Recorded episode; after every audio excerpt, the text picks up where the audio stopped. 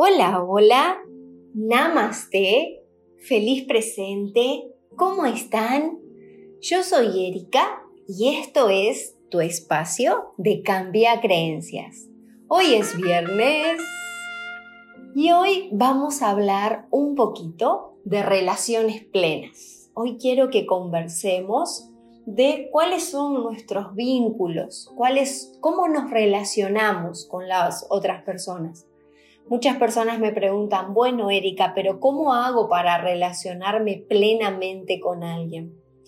Entonces, quizás realmente no tenemos claro el concepto de esto. Y hoy quiero que vayamos eh, deshojando la margarita y hablando un poquitito de esto. Para eso quiero empezar con una frase de una de mis mentoras, que es Clarisa Píngola en uno de sus libros que para mí fue un antes y un después, que es Mujeres que corren con los lobos. Ella dice, lo peor que puede hacer una persona es congelarse. La frialdad es el beso de la muerte, de la creatividad y de la vida. Y fíjense cuántas veces o sientan o visualicen o imaginen o llévenlo a ustedes adentro, al, caracú.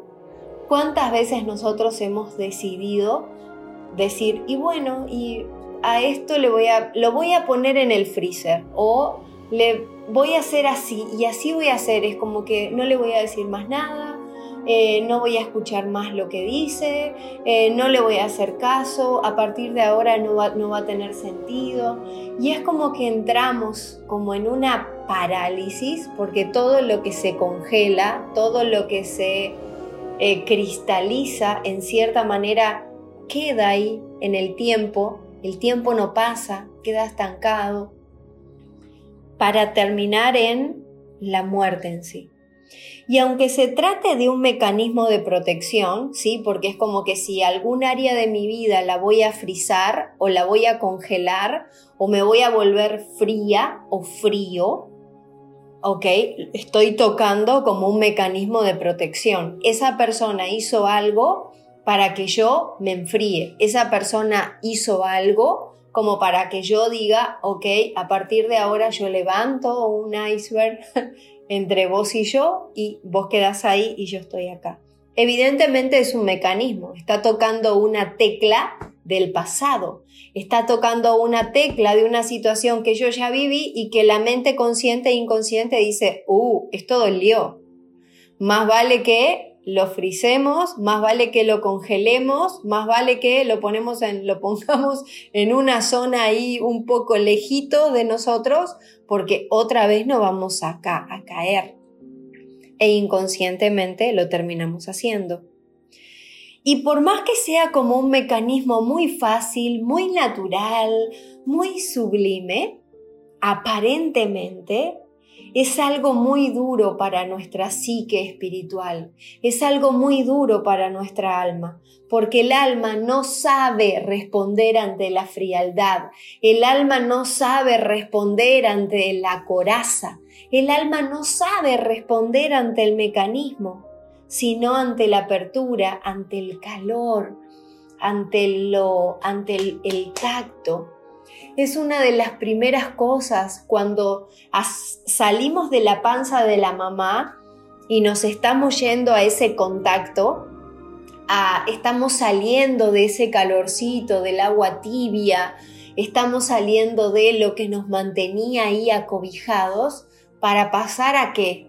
Al siguiente plano que es el ser tocados, el ser queridos, el ser acobijados. Entonces, cuando nos congelamos, nos paralizamos. No sabemos qué queremos y es como que buscamos calor afuera, porque no podemos encontrarlo adentro. Entonces necesitamos que todo me complete.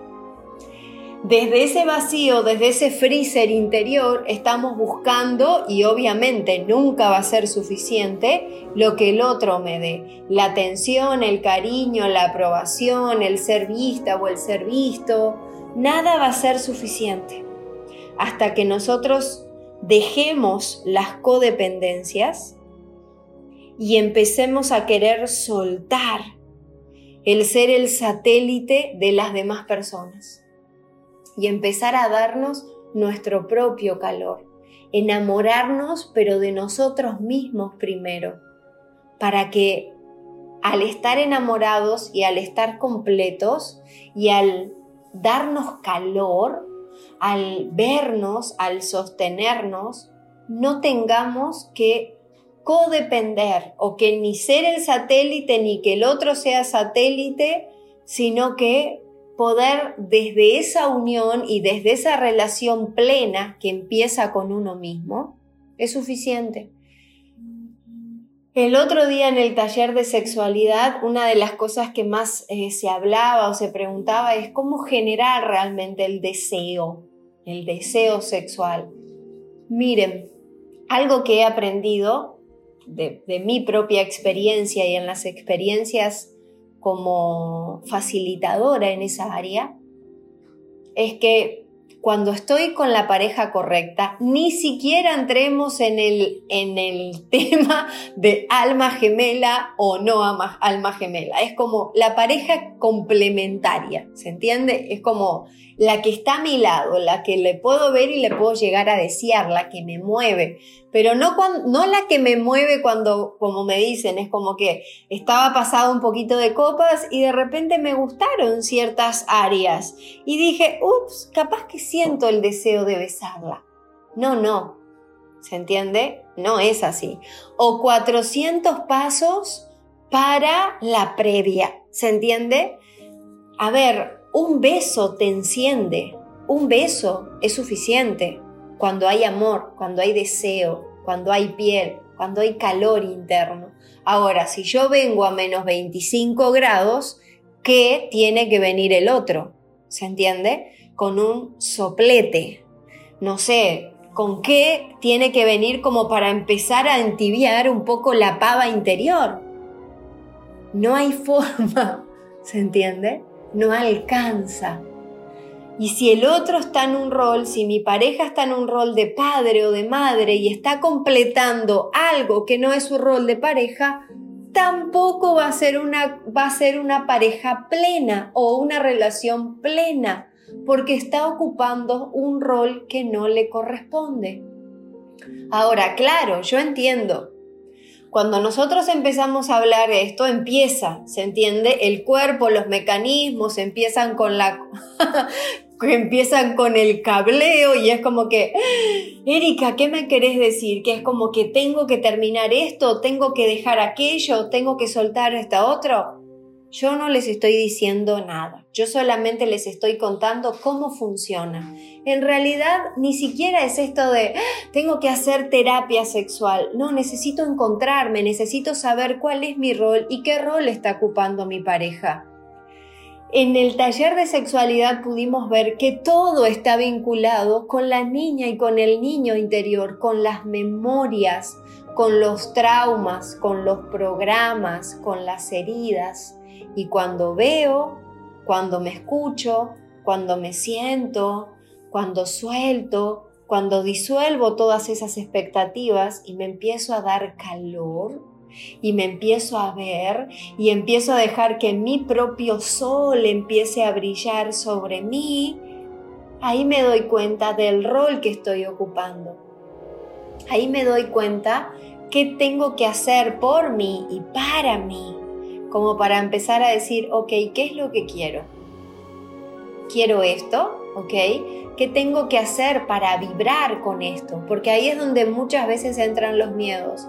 Erika, yo quiero sanar, pero no quiero perderlo. Erika, yo quiero sanar, pero no quiero perderla. Erika, yo quiero sanar, pero tengo miedo de quedarme solo. Erika, yo quiero sanar, pero, pero, but, but. Y ahí empiezan los conflictos. Entonces, cuando suelto los miedos, cuando empiezo a cambiar la frecuencia, cuando empiezo a sanar y empiezo a traer a mi vida eso que quiero, sin temor, por merecimiento, por amor, por conexión, porque estoy enamorada de mí, porque realmente me nutro y porque me realmente me quiero, ahí empiezo a soltar. y ahí empiezo a cambiar. ¿Se entiende?